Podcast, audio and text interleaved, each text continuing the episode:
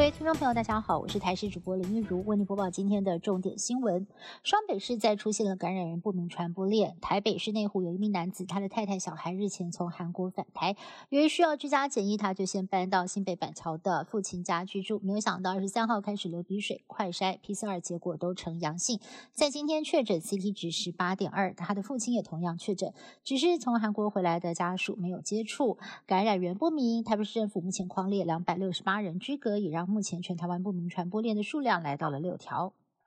我国在今天新增了三名本土个案，其中一例住在宜兰，她是日前境外移入个案的姐姐，在二月二十一号曾经帮拘检期间的妹妹送餐，二十三号出现症状，隔天裁检确诊。而这名个案在宜兰的一家火锅店担任行政人员，虽然不太有机会接触到用餐客人，但是卫生局为了安全起见，还是紧急框列相关的接触者。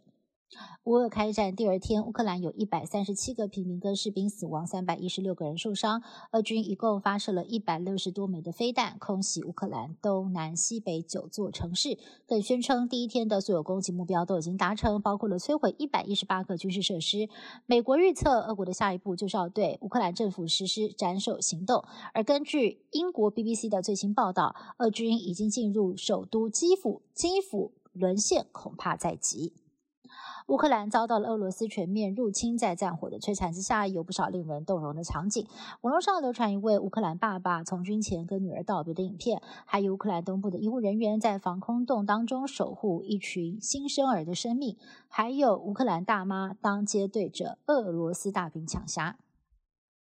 俄罗斯出兵攻打乌克兰，美国在台协会转贴美国总统拜登的谈话，主题是全世界人民跟乌克兰一起祈祷。那么贴文一出，很多台湾民众都在下面留言哦，要美国快点出兵，还说光是祈祷有什么用呢？纷纷质疑美国没有拿出实际的行动来帮助乌克兰。而民众党立委蔡碧如也发文说，台湾还在期待美国老大哥吗？台北市长柯文哲也帮腔说，国际政治就是要靠自己。不过有人呼吁出征 IT 不是一件明智的事情，这种做法对台湾没有好处。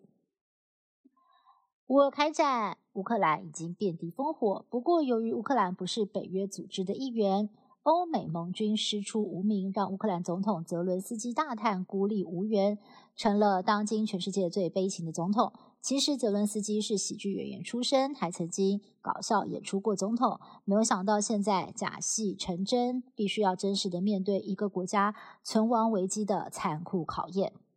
以上新闻是由台视新闻部制作，感谢您的收听。更多新闻内容，请持续锁定台视各界新闻以及台视新闻 YouTube 频道。